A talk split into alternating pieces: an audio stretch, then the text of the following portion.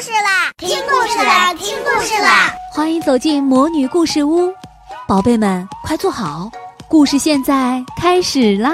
魔女故事屋，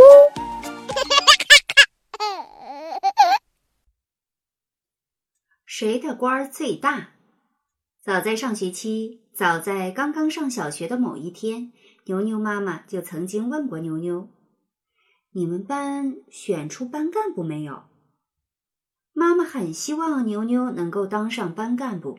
妈妈认为表现好的孩子才能够当上班干部，小干部说明表现小好，大干部说明表现大好。当时牛牛却反问妈妈：“什么是班干部？”妈妈愣了愣，解释道：“就是帮花儿老师管事情的。”哦，那可多了。这个话题牛牛很熟悉，他眉飞色舞的介绍：夏美美在帮花儿老师管擦黑板，安雄在帮花儿老师管五毒。妈妈听了半天也没有听明白，就打断牛牛的话，换了一种问法：“我是问谁是班长，谁是学习委员？”这两个班干部是妈妈最喜欢、最重视的两个大班干部。但妈妈的这些问题，牛牛都回答不出来。他又继续追问：“什么是班长？什么是学习委员？”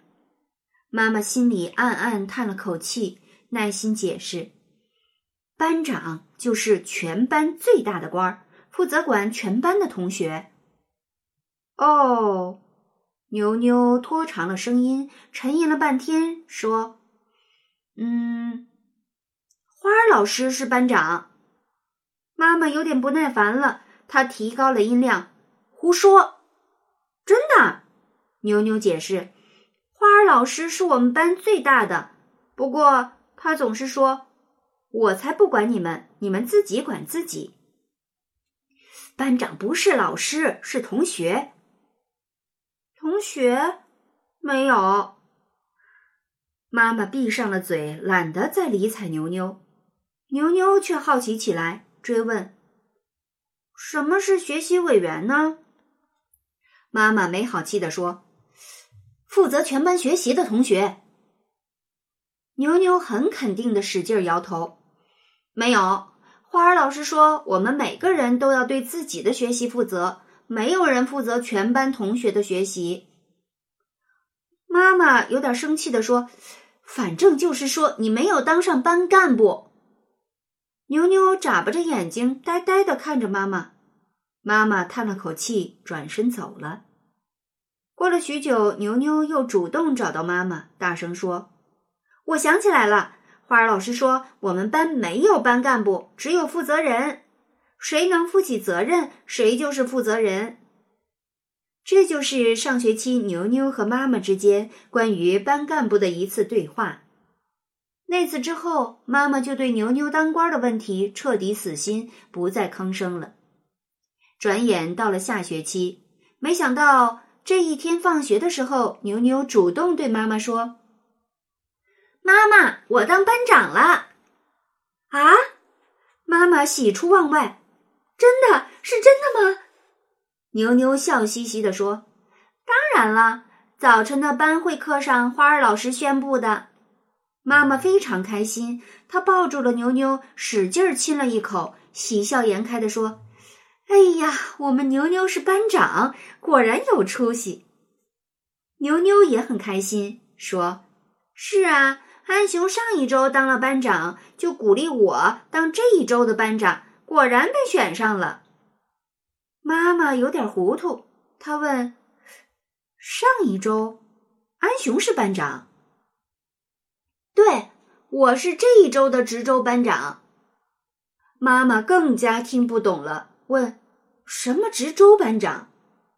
这一次轮到牛牛很耐心的向妈妈解释：“这一周全班同学出现任何问题都可以找我，我要为大家服务。”妈妈冒出更多问题。下一周呢？你们班的班长呢？问来问去，妈妈终于明白了。原来在萤火虫班没有固定不变的班长。在这一周之中表现好的同学可以自己报名，由同学投票通过，就可以担任下一周的值周班长。妈妈有点失望，不过转念一想，既然没有班长，值周班长也是班长啊，于是他又高兴起来。当了值周班长没几天，牛牛又问妈妈：“妈妈。”你说我是当部长好，还是社长好，还是队长好，还是团长好，还是园长好？妈妈又糊涂了，什么意思？牛牛得意地说：“我和安雄商量好了，我成立一个讲故事的社团，他愿意做我的第一个成员。哦，安雄成立了安雄读书会，他是会长，我是他的会员。”什么社团？妈妈怀疑自己听错了，因为她是上了大学后才参加了社团活动。可牛牛现在才上小学呀。牛牛不明白妈妈怎么总是那么大惊小怪。他很理直气壮地说：“对我们班的所有社团，明天要正式到花儿老师那儿注册。”你们这么……妈妈本来想说你们这么小。他顿了顿，又改口为：“你们一个班就三十人，能成立多少社团？还需要注册？”牛牛告诉妈妈：“根据花儿老师颁布的规则，一个社团的成立需要满足下面三个条件：第一，需要准备好一个作业本，做好社团活动记录；第二，需要社团负责人准备好三次活动的方案，并且写到记录本上。”第三，需要有至少两个成员，当然人数越多越好。妞妞还告诉妈妈，目前牛牛知道的社团有花草俱乐部，由陆美美担任部长，牛牛、安雄都是成员。这个俱乐部的成员特别多，全班几乎一半的同学都是他的成员，就连林月楚也加入了。这个俱乐部这么威风，是因为陆奶奶担任了俱乐部的特邀顾问。花儿老师还说，如果俱乐部活动开展的好，今后全班的职务都会交给他们照顾呢。钢琴国王子担任国王，本来王子想把他叫做钢琴园，自己担任园长。夏美美说：“你本来就是王子，变成国王才气派呢。”于是王子就升了一级，几位业余时间学钢琴的同学都加入了这个钢琴国。刚刚开始学钢琴的夏美美也是成员。她说她要争取当上王后。小龙王辩论队，雷天龙担任队长。雷天龙以绝不欺负人、绝不给成员参加的其他社团活动捣乱、绝不强迫成员参加活动的三个绝不为代价。邀请到了陆美美成为他的成员。据说雷天龙还在偷偷邀请更多人参加。金喇叭朗诵团，夏美美担任团长。夏美美听说陆美美被雷天龙拉去辩论队后，第一个邀请陆美美成为朗诵团的成员。夏美美说：“这样雷天龙就不会给朗诵团捣乱了。”七巧剪纸社。林月楚担任社长，这个剪纸社可不简单，是花儿老师建议林月楚成立的。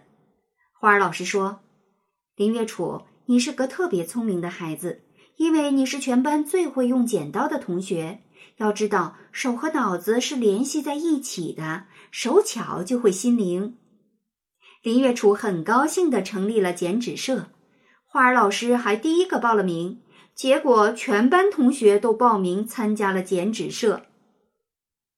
妞妞把各种社团的事情一件件讲给妈妈听，妈妈一会儿吃惊的瞪大眼睛，一会儿被逗得哈哈大笑。其实，牛牛不知道的社团更多。第二天，当社团正式注册时，他才发现班上还有舞蹈队、书法社、跳绳俱乐部、特工组等等，很多很多。牛牛想来想去，也没给自己讲故事社团取出好的名字。最后，他决定学习安雄的偷懒办法，直接命名为“牛牛故事会”。牛牛宣布：“我要好好管理我的故事会。”安熊妈妈答应，如果参加我们故事会的人超过五个，她就会担任我们的特邀顾问。那时，说不定花儿老师会让我来负责给全班讲故事呢。妈妈有点伤心了，她说：“你怎么不邀请我呢？”牛牛又惊又喜：“你也要当我们的顾问吗？太好了！”可是牛牛想了想，又表示怀疑：“妈妈。”安熊妈妈每周都会到我们班上给我们讲故事，你会来吗？这妈妈张口结舌。